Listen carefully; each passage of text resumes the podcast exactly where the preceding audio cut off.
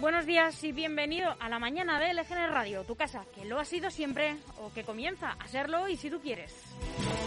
Estamos a 25 de enero de 2022, es martes y te hablamos en directo desde el estudio de LGN Radio en el corazón de Leganés, sonando a través de nuestra web lgnradio.com y de nuestra aplicación, que ya sabes que es gratuita y que te puedes descargar tengas el dispositivo que tengas y que si no llegas a escucharnos en directo o si quieres volver a escuchar algún programa, tienes todos los podcasts disponibles en iVoox y en Spotify.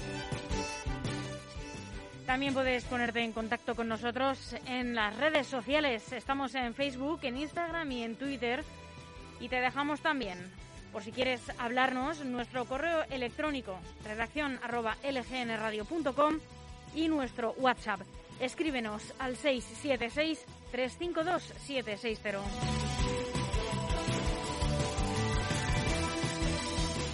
Yo soy Almudena Jiménez. Muy buenos días.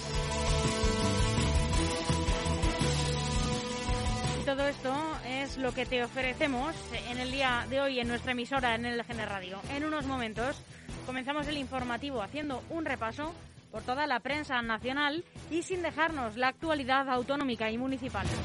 A las once y media llegan Mario y Alex, televisados. A las doce entrevistamos a la alcaldesa de El Álamo, a Natalia Quintana. Y a las doce y media llega nuestro amigo y colaborador José Antonio Chico con La Piedra de Roseta. A la una nos visita el alcalde de Leganés, como siempre, a esta hora los martes. El alcalde Santiago Llorente comenta la actualidad sobre el municipio.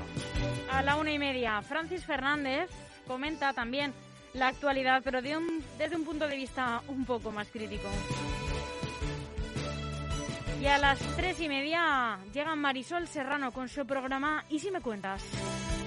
A las cuatro analizamos y comentamos la última hora de la actualidad, lo que está en boca de todos en redacción abierta. Y seguimos a las cuatro y media con la vuelta de un amigo de esta casa, con Pedro Atienza y su juego de cromos. Ya a las 5, sesión continua, una hora de cultura con Sonia Villarroel y Miguel Ángel Acero. Aún hay algunos que piensan que la radio debe sintonizarse. Nosotros no. Descárgate la app de LGN Radio en Google Play o App Store.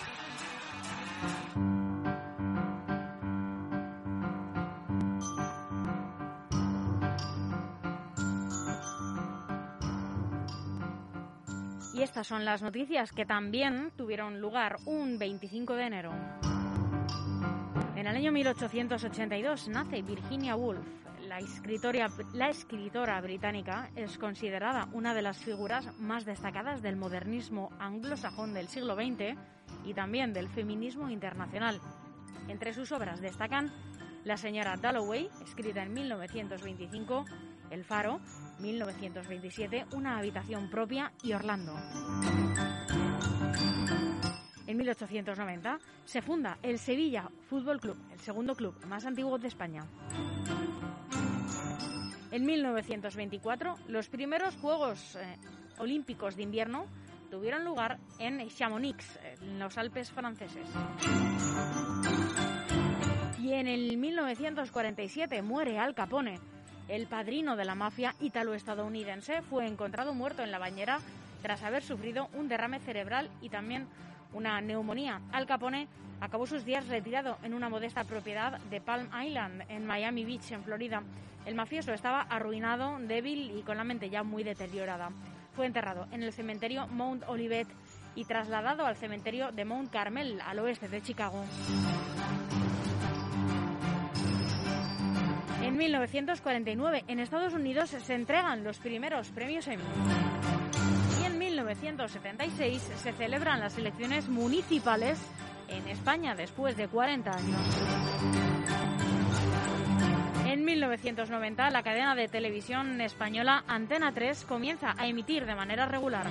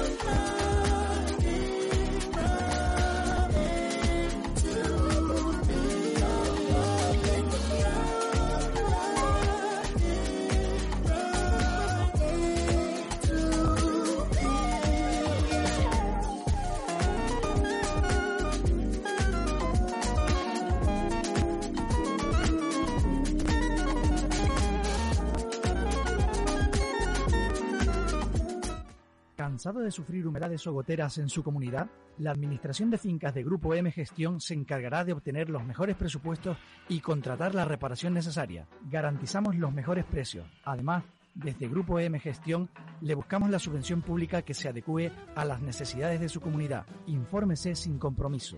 Grupo EM, el mejor asesoramiento al alcance de su mano.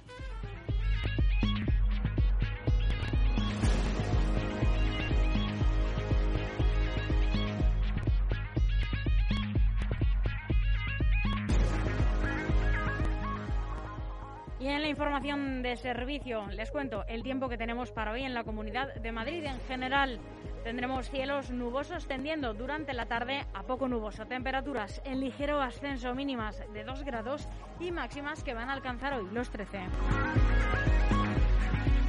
Y comenzamos este informativo haciendo en primer lugar un repaso por las noticias más destacadas en la prensa nacional de hoy. Arrancamos con el mundo. Fátima Báñez, ex ministra de Trabajo con el Partido Popular, agradece a Inés Arrimadas que se desmarque del no a Pablo Casado a la reforma laboral. La ex titular popular se implica en la reunión de la líder de Ciudadanos con Garamendi y defiende el acuerdo de COE con el gobierno.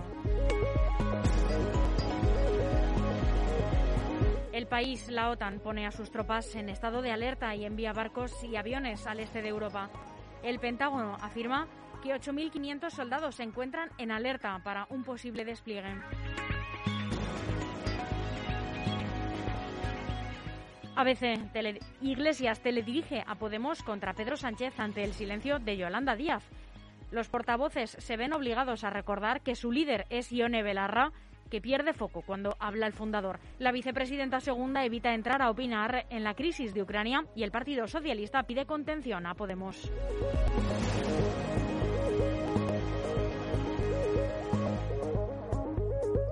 La razón, el Consejo General del Poder Judicial censura la nociva ley de vivienda del Gobierno. El dictamen, que concluye que el anteproyecto invade competencias autonómicas, avisa de que esa regulación del precio de los arrendamientos quizá no resulte adecuada tras la pandemia.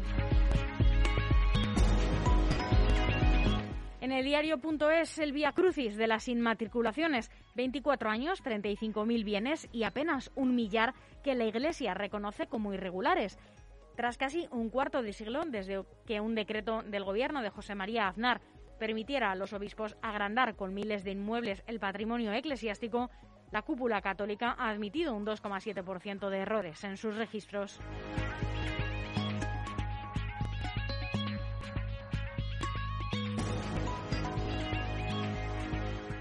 El confidencial La Hacienda firma la paz con las comunidades autónomas por el IVA en plena guerra con los fondos europeos.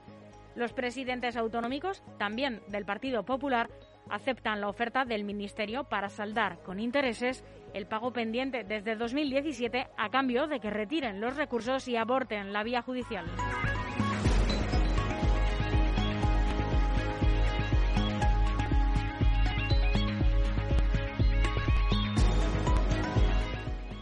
Voz Populi Sanidad justifica ante la justicia la dosis de refuerzo sin aportar informes científicos.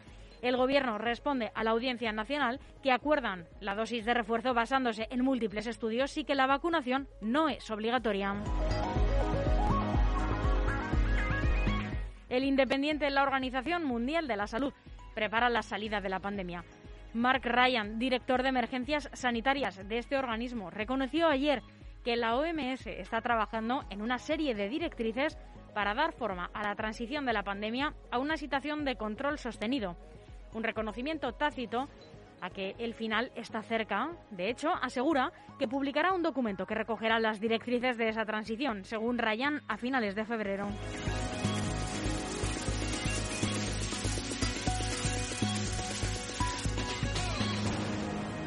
En Infolibre, sobre Boris Johnson, que celebró al parecer una fiesta de cumpleaños sorpresa durante el confinamiento de 2020. Según ITV News, eh, a la fiesta acudieron una treintena de, de personas. El ex asesor del primer ministro ha asegurado que se harán públicas más historias similares hasta que el Premier dimita. Y terminamos este repaso a los diarios nacionales con el periódico de España. Rafa Nadal se sobrepone a sus problemas estomacales para derrotar a Shapovalov. y meterse en semifinales. El tenista balear se impuso al canadiense Denis Shapovalov en el quinto set. 6-3, 6-4, 4-6, 3-6 y 6-3, alcanzando las semifinales de un gran slam por 36 vez.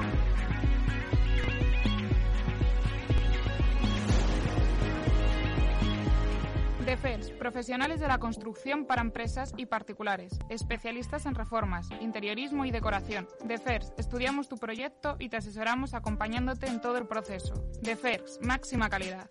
Infórmate en defers.com.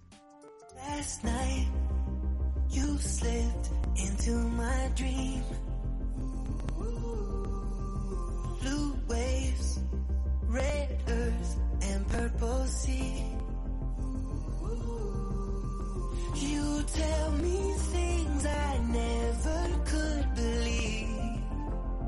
No, I'll take your words like ecstasy. You're a heartbreaker. You'll be the death of me. Sooner or later, sooner or later.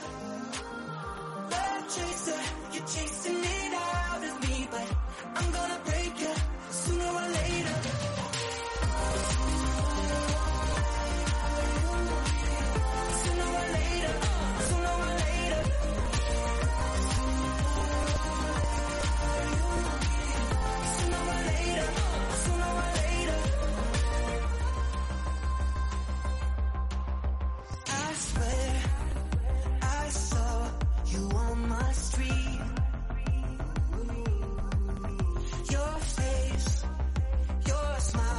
was vanishing.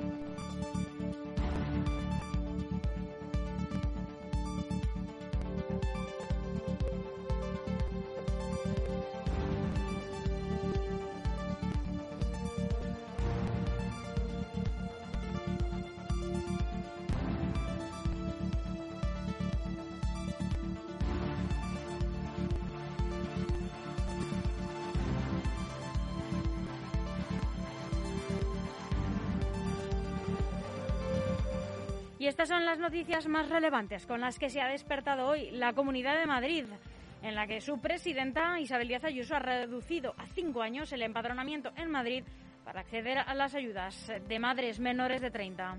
Desde este 1 de enero ya hemos puesto en marcha una ayuda directa de 14.500 euros para ayudar a las mujeres menores de 30 años y con rentas inferiores a los 30.000 euros. En las dos primeras semanas del año ya se han recibido 1.000 solicitudes. Para comenzar hoy, les anuncio que además este año vamos a reducir la exigencia de empadronamiento para solicitar dicha ayuda, que estaba en los 10 años y va a ser de 5. Este propósito es el de asentar población en la comunidad. Con esas palabras, la presidenta de la comunidad, Isabel Díaz Ayuso, ha resumido el camino que va a tomar su gobierno regional en materia de natalidad, que según ha detallado será la base del Madrid libre y próspero del futuro. Para ello, la presidenta ha desgranado las principales medidas de un plan de maternidad que ya anunció el pasado mes de junio. Cada mujer recibirá 500 euros mensuales desde el quinto mes de embarazo y hasta que el niño cumpla dos años. Una ayuda compatible con el trabajo de aquellas que cobren menos de 30.000 euros al año, pero con una modificación. El requisito, de que las mujeres lleven 10 años empadronadas en Madrid ahora se reduce a 5.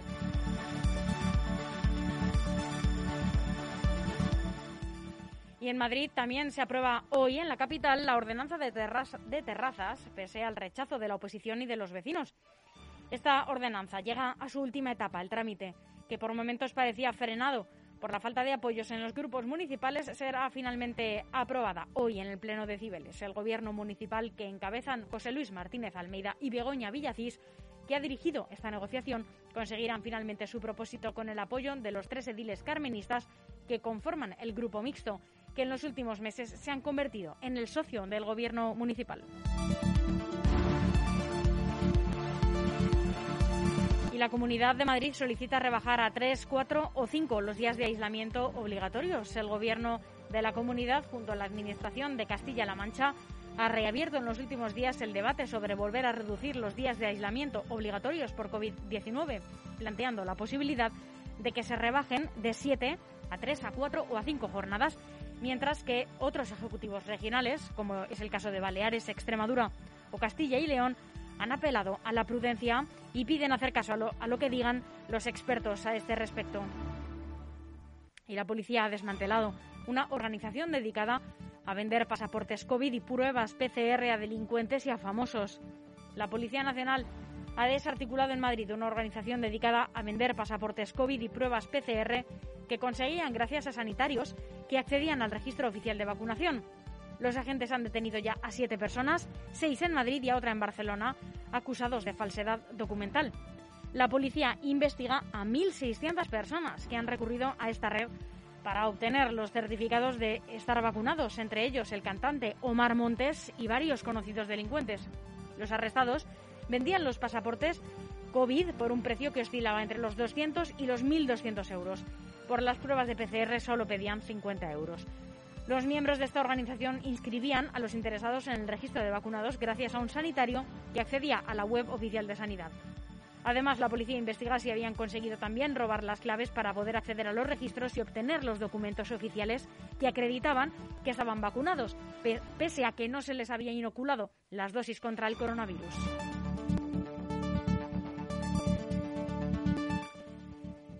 Y la comunidad acusa al alcalde de San Fernando de Henares de oponerse al desalojo de ocho familias afectadas por la línea 7B de metro.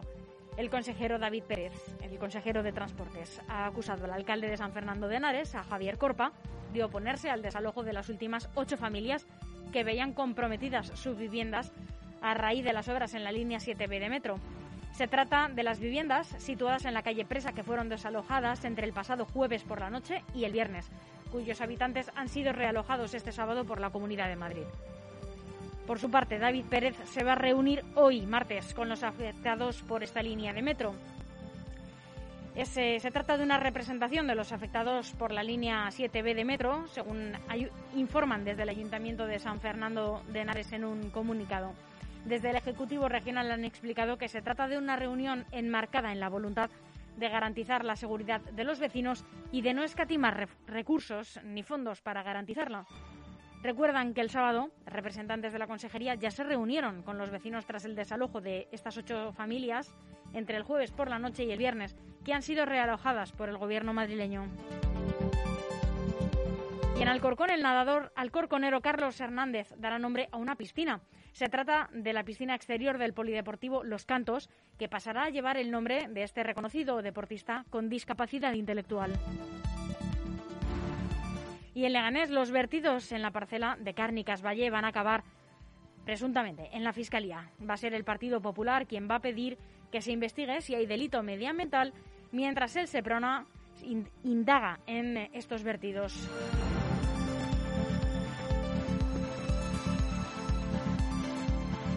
Hasta aquí este boletín informativo de la mañana en lgnradio.com y en nuestra aplicación que es eh, gratuita en unos instantes, televisados. Aún hay algunos que piensan que la radio debe sintonizarse. Nosotros no. Descárgate la app de LGN Radio en Google Play o App Store. ¿Cansado de sufrir humedades o goteras en su comunidad? La Administración de Fincas de Grupo M Gestión se encargará de obtener los mejores presupuestos y contratar la reparación necesaria. Garantizamos los mejores precios. Además, desde Grupo M Gestión le buscamos la subvención pública que se adecue a las necesidades de su comunidad. Infórmese sin compromiso. Grupo EM, el mejor asesoramiento al alcance de su mano.